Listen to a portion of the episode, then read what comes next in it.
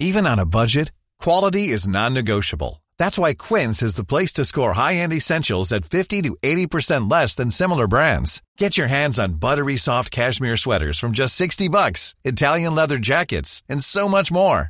And the best part about Quince, they exclusively partner with factories committed to safe, ethical, and responsible manufacturing. Elevate your style without the elevated price tag with Quince. Go to quince.com slash upgrade for free shipping and 365-day returns. Hey, folks, I'm Marc Maron from the WTF Podcast, and this episode is brought to you by Kleenex Ultra Soft Tissues, your ally to help tackle your allergy symptoms this season. I love the change of seasons, but nobody loves pollen and all those other things floating in the air that make you sneeze during this nice weather. Kleenex Ultra Soft Tissues are hypoallergenic and allergist approved, so fight back against watery eyes and runny noses without worrying about irritating your skin. For this allergy season, grab Kleenex and face allergies head on.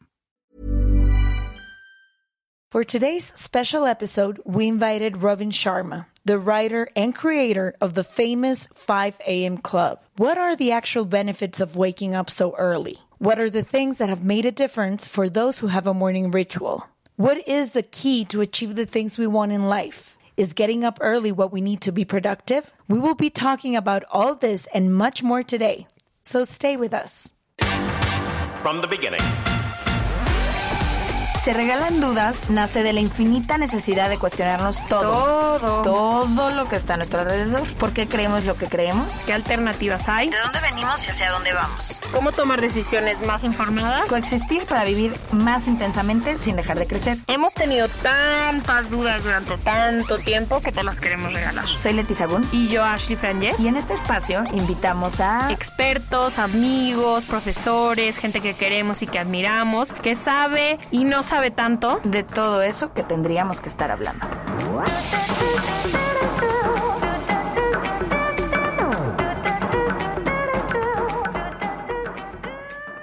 We're very happy today. We have a very special guest, Robin Sharma. We heard about him a few years ago with a very famous book back then, but my partner Ashley hasn't stopped talking about this book called the 5 a.m. Club. I've not yet joined the 5 a.m. Club, but I'm very interested from all that I've heard that has changed her life already.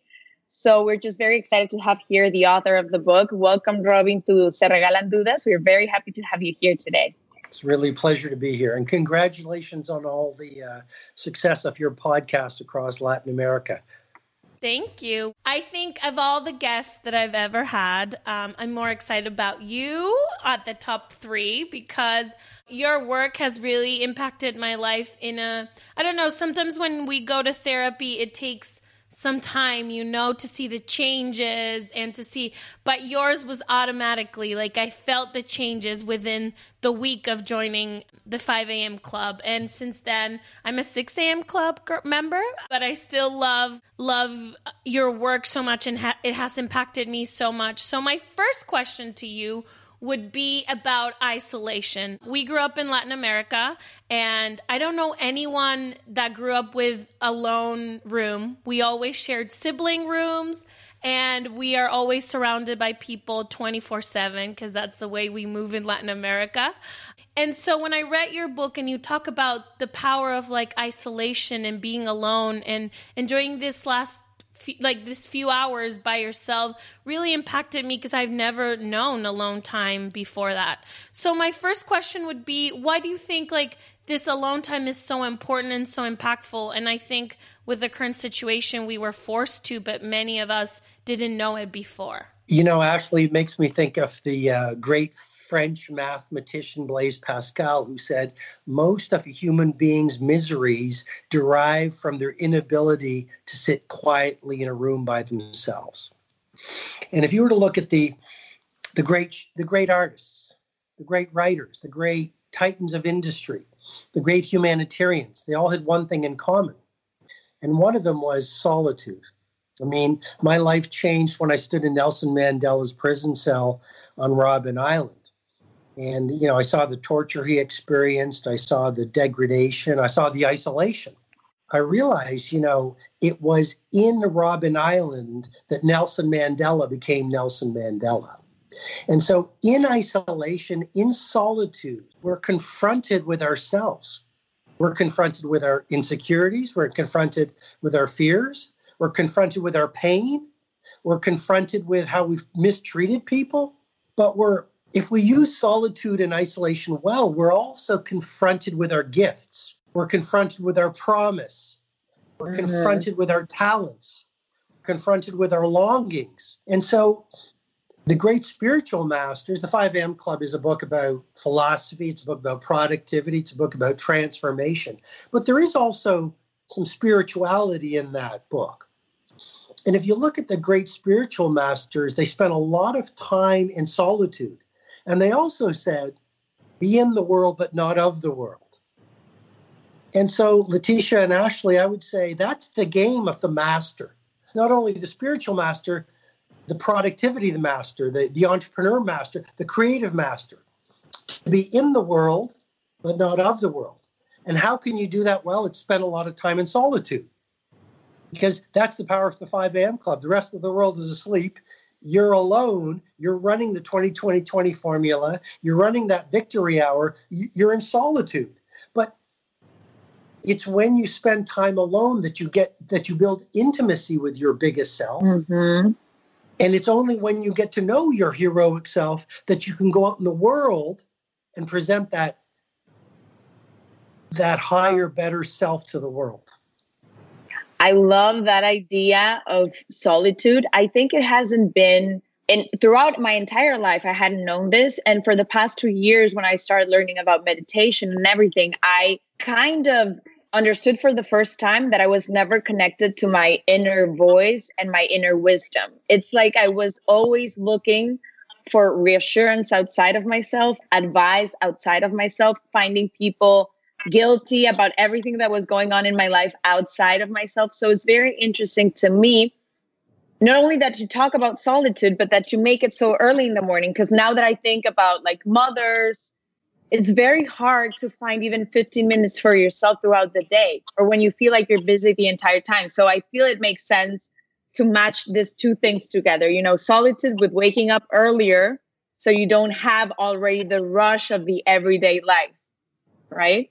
There's a reason why the great artists, many of them got up early, the great writers.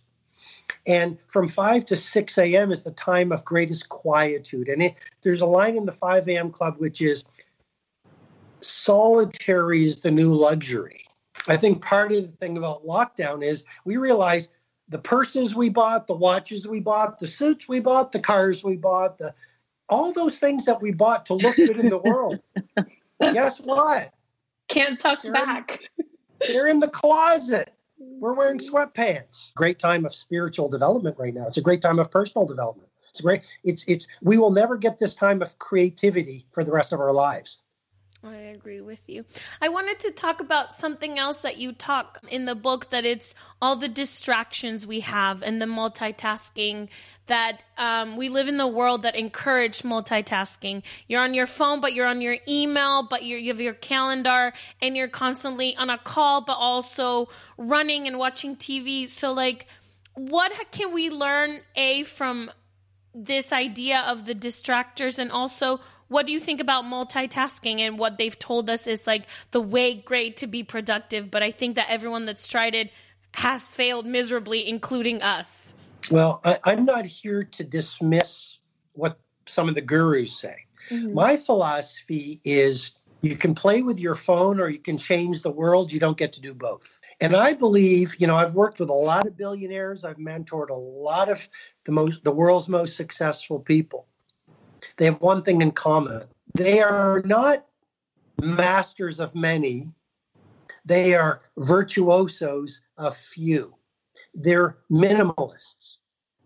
So I would say to anyone who wants to get exponential productivity, build a life that matters, own your domain, and serve the world. Develop a monomaniacal focus around a few things. In the 5 a.m. Club, there's a line that Mr. Riley, the billionaire tycoon, says, and it's an addiction to distraction is the death of your creative production. And so, one of the most important, and, and I talk a lot about it in the book the tight bubble of total focus idea, the 90 91 rule. But literally, if you look at any great genius, they they understood we are at war. We are at war right now, not only against the virus, we're at war against distraction. And we've got to literally armor mm. plate and insulate our focus, our hearts, our creativity, our primal genius against distraction so we can do the work that will change the world and create a life that matters. Wow. There's also this phrase I, I read about you that said, don't confuse activity with productivity. Many people are simply busy being busy. And what this uh, reminded me was of how, in the culture that we live right now, we celebrate being busy all the time. And it's like if you work 24 7, you're more worth it. And I feel like we're just a very exhausted culture that gets very few things done just because we feel like we got to be up uh, very early, but not with your philosophy. Just be up early to do more, to accomplish more, to get more busy, to answer emails from 6 a.m. till 12 a.m. the next day, you know? Um, the 5 a.m. club is pretty disruptive because it goes against a hustle and grind mm-hmm. culture. One of the models in the book, I wish I could show you, but it's called the twin cycles of elite performance. And what that explains at, at, a, at a high level is simply this rest is not a luxury, rest is a necessity. Our culture, you're totally right, Letitia. Our culture says if you're not working 24 7, living your life like a five alarm fire, if you're not busy being busy, you should feel guilty. Mm-hmm. You, you know what? You should feel shameful. You're being lazy. I'm, I'm going to say something a little unpopular. The great geniuses and the most productive people are professional resters. If you want to multiply your productivity, and there's there's a whole chapter in the 5 a.m. club on this called the essentialness of sleep. If you want to get more done, do less. You only need to work five hours a day. You see, this 14 hours a day model comes from the factory era, mm-hmm. where if we worked longer on the factory line, we could produce more and the factory owner would make more money. But we're not in the late manual labor era anymore. We're in the cognitive era. Mm-hmm. And so we are paid to do amazing work and come up with amazing ideas. So you only come up with your best ideas when you rest, when you when you're having fun, when you've recovered a lot. Yeah, rest so, and play, right? Well, resting isn't just napping. Mm-hmm. Resting is playing. Resting is exercising. Resting is traveling. Resting is enjoying your life. Mm-hmm. And so if you want to get more done, the key is when you work, work like a woman or man on fire. If you if you have two or two hours of amazing work, full of total focus, intensity, creativity, that's more than most people get done in a week. So let's not confuse busy with productivity, and mm-hmm. let's not confuse movement with effectiveness, and let's not confuse, you know, intense work or, or fake work with real work. There's these there's this part on the 5 a.m. club that I really like when you talk about the four empires that we have, which is like the mindset, the body set, the heart set, and the soul set. I think most of us have been at times in our lives more focus in one than the other, right? So we either focus on our body or we're fully focused on our mind. But it I find it hard sometimes to be balanced between the four of those. How would you recommend or what do you think of like some like a way to find a balance of having these four taken care of? Well, it's it's a great point, and I I would suggest that that model is a is a very potent model the, the four interior empires. Mm-hmm. And I think the reason that the 5 a.m. Club has become a movement right now is because of the partly because of those four interior empires. Because if you go on Instagram, for example, go online, a lot of people who are in personal development, and I'm saying this very respectfully, but they will say to you, mindset is everything. And I think a lot of men were the so so-called gurus in the past in personal development. And men very much live in their heads. So we've got this messaging that mindset is everything. If I if you read the right book and get a positive mindset, the world will be okay. If you recalibrate your beliefs to the beliefs of freedom and productivity and leadership, your world will be okay. But as human beings, our mindset is important. But in the 5 a.m. Club, I call uh, that's only one of the four interior empires because your mindset is your psychology. But we have a second interior empire, our heart set, which is mm-hmm. our emotionality. And unless you purify your heart set, so you release toxic emotions that have built up from the past and in- increase positive emotions like gratitude, love, curiosity, passion, forgiveness, you're not going to win. But it's not only mindset and heart set, it's this other word I introduced called health set, which is your physicality. I mean, you need to have energy, you need to have longevity in order to own the game. But it's it's also your fourth interior empire, your soul set. Mm-hmm. And your soul set is not anything mystic, mystical. I believe we have an egoic self, which is our weaker, scared self that has formed as we've gone through life and got hurt and being taught to disbelieve in our genius. And mm-hmm. then we have mm-hmm. a heroic self. And so our soul set is our re- building our relationship with who we truly are, our highest self, our wisdom, our honor, our bravery, our love. And so what I'm trying to suggest is there are four interior empires to calibrate from 5 to 6 a.m. Mindset, heart set, health set, and soul set.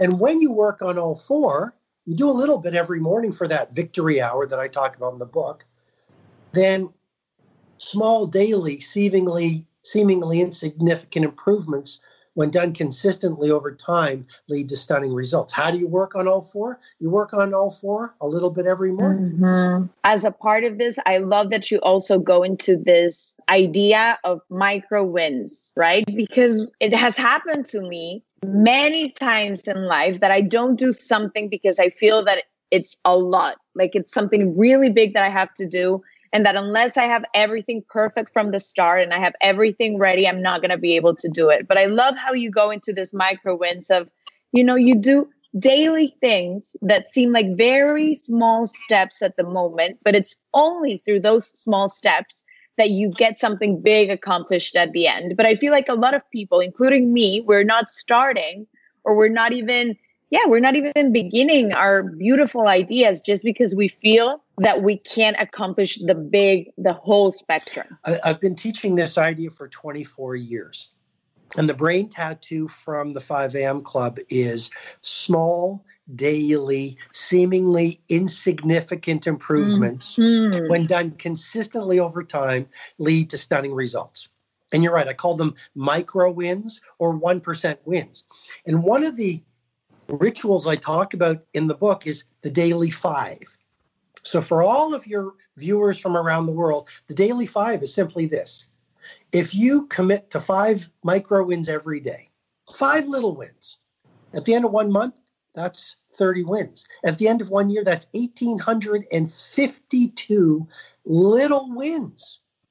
And so a great life is not about revolution. It's not about one day you transform and build Rome.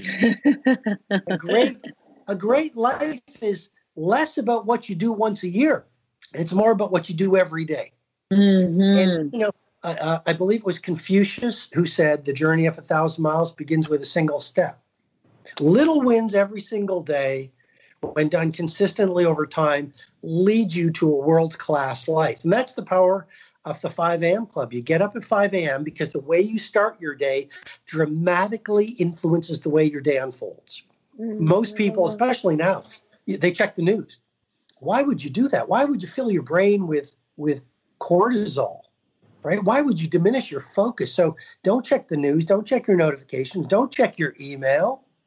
Start your day with some self care. Start your day with, with, with a morning ritual that sets up your mindset, heart set, health set, soul set. You know, part of that is it's the little things you do every over many mornings revolutionize your life. I love that. Um, I wanted to talk to you. I know the 5 a.m. club also focuses and mentions it the night part of the day. but that's kind of what I have the most hard time. And I feel a lot of us now in quarantine have like, have insomnia and then we're on our phones until the last minute of the day and we are like watching TV and doing all of these things. And I would like you to like I was thinking like what do you think about the nightly routines and how it impacts the day you the next day and also how you close the day because I'm a pro at morning routines but I'm horrified at night routines. So just kind of like not only with the coronavirus, but in general, I feel like a lot of us just like we go to bed completely rushed, and then it's like, oh, all of these things start rising from there. Well, you know, I'm gonna I'm gonna answer your question, Ashley, and uh, you know, I I would say the key to a, a great morning routine is a strong nightly, eh, strong pre-sleep ritual.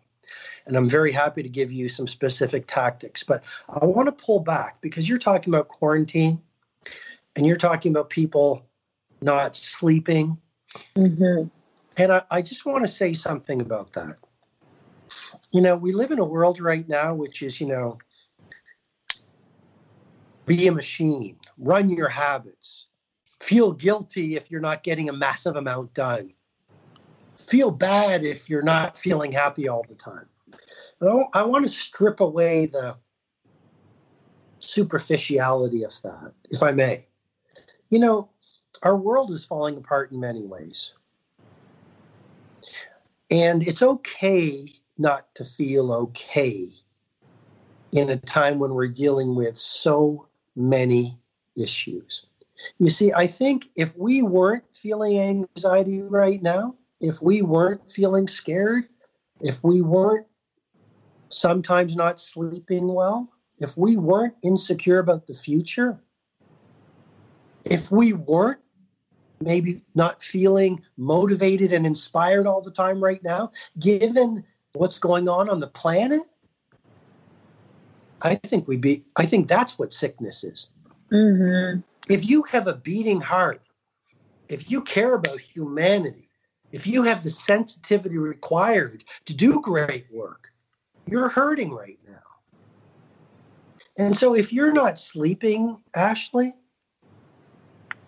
it's it's because you're a human being. You know, I'm working on my new book right now. Usually, I mean, I, I'm in flow state all the time. I'm struggling with this book.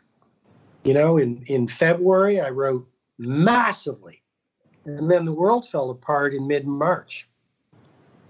And I had some weeks where I was on fire. And I had some weeks where my my creative tank was empty. And as I've got older, I've realized the artist's journey and the human being's journey is to have some weeks where you're on fire and some weeks mm-hmm. where your mm-hmm. tank is dry. And that's okay. And I think we need to give ourselves more permission to be human. Murakami, Murakami Murakami, the great Japanese novelist, said, "When you're not writing your book, you're writing your book." Mm. And I think mm. great great artistry is a blend between execution and incubation. And so, right now, if we're suffering or learning or seeing what the world is, or you know, looking at things and having conversations and we're not being productive, well, we might not be productive in the world, but we're being spiritually productive. And this other form of productivity will find its way into our next masterpiece. So I just wanted to, if I may, make that point, which is we don't have to hustle, you know, we don't have to hustle and grind. We don't have to, you know, push ourselves. If you need rest right now, mm-hmm rest right now. If you need a pizza right now, or a you know empanada or whatever burrito. a burrito, a burrito or a taco, or you know, like we're, we're all we're all craving carbs right now. That's what cortisol does. That's what fear does. It's okay. Mm. We can we can we can lose the weight if that's important. We can lose it later. So um, back to sleep. You know, people think, oh, the 5 a.m. club. Well, I want to join the club. I've heard about the book. Uh, people are getting transformations, but I, I, can't get up early. Well, the key to getting up early is is an excellent pre-sleep ritual. And so, if you, the one hour before you go to sleep is mission critical to deep sleep. And so, what I would say is don't be on a white screen before you go to sleep. It'll affect, mm-hmm. affect mel- melatonin production. I would also say don't watch the news before you go to sleep. I see people watching these crime dramas. It's interesting how people watch. I'm not judging, I'm just reporting. I, I wouldn't put that toxicity into my system. If you want to do amazing work and, and be serene and peaceful and positive, you know, you become your influences. Why would you watch, you know, murder things and whatever, especially before you go to sleep? So before you go to sleep, no white screen, sleep in a cool room, have a bath before you go to sleep, do a meditation, don't eat three hours before you go to sleep, and have a really a really calibrated, peaceful pre-sleep routine. Mm-hmm. And then you're gonna and, and you might want to supplement. I take magnesium once in a while.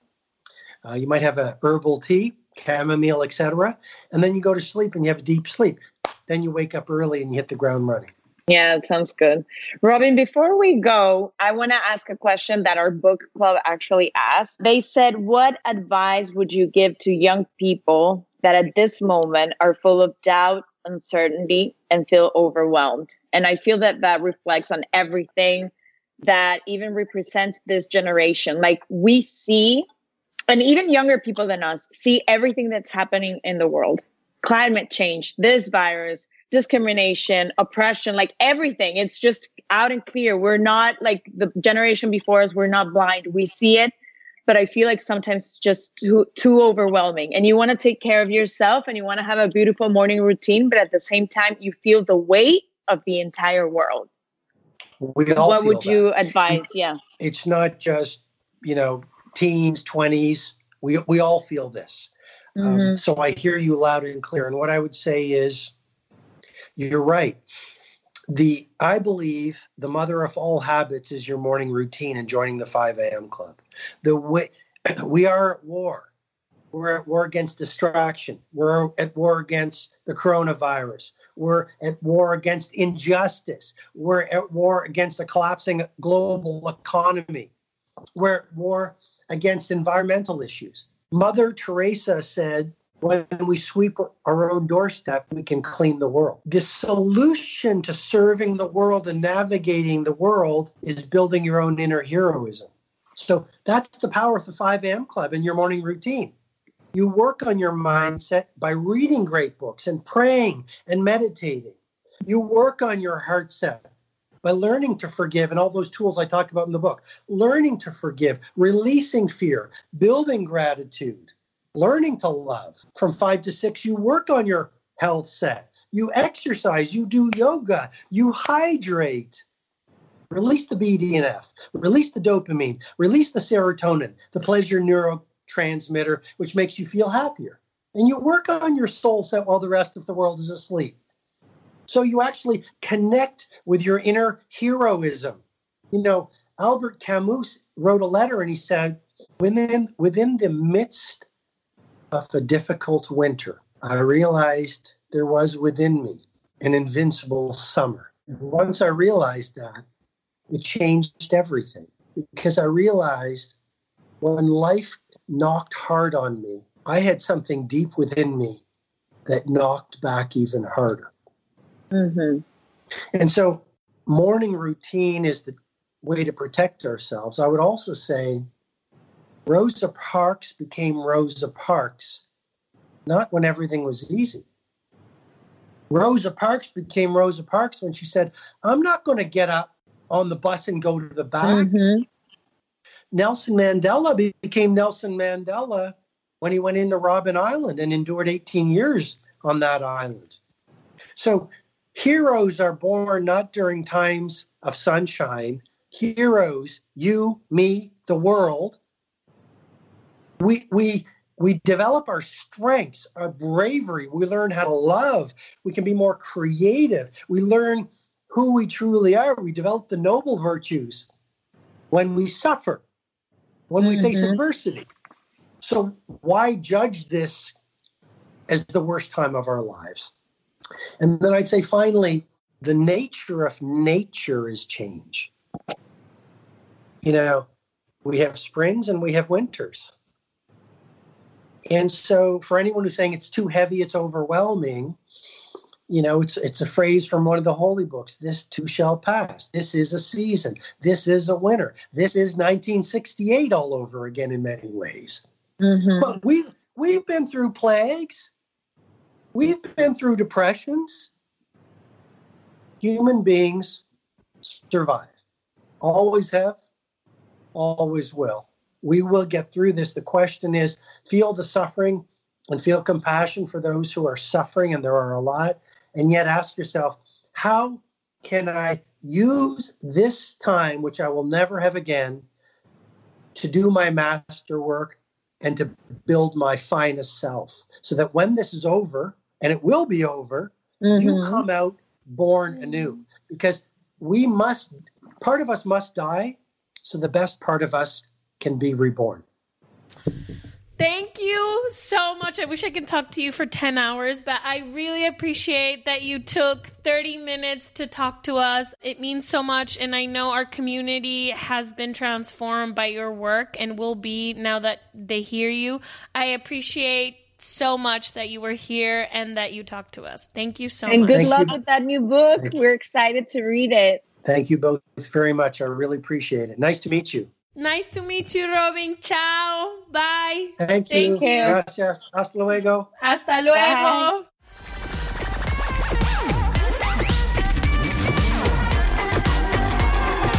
Join Corner where the big boys play.